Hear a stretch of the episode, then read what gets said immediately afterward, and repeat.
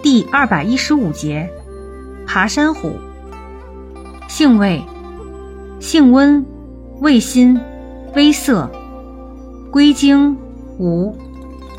功效：祛风通络，活血解毒，属祛风湿药下属分类的祛风湿强筋骨药。功能与主治：风湿关节痛，外用治跌打损伤。痈疖肿毒，用法用量：内服十五至三十克，水煎或泡酒服；外用适量，根皮捣烂，久调敷患处。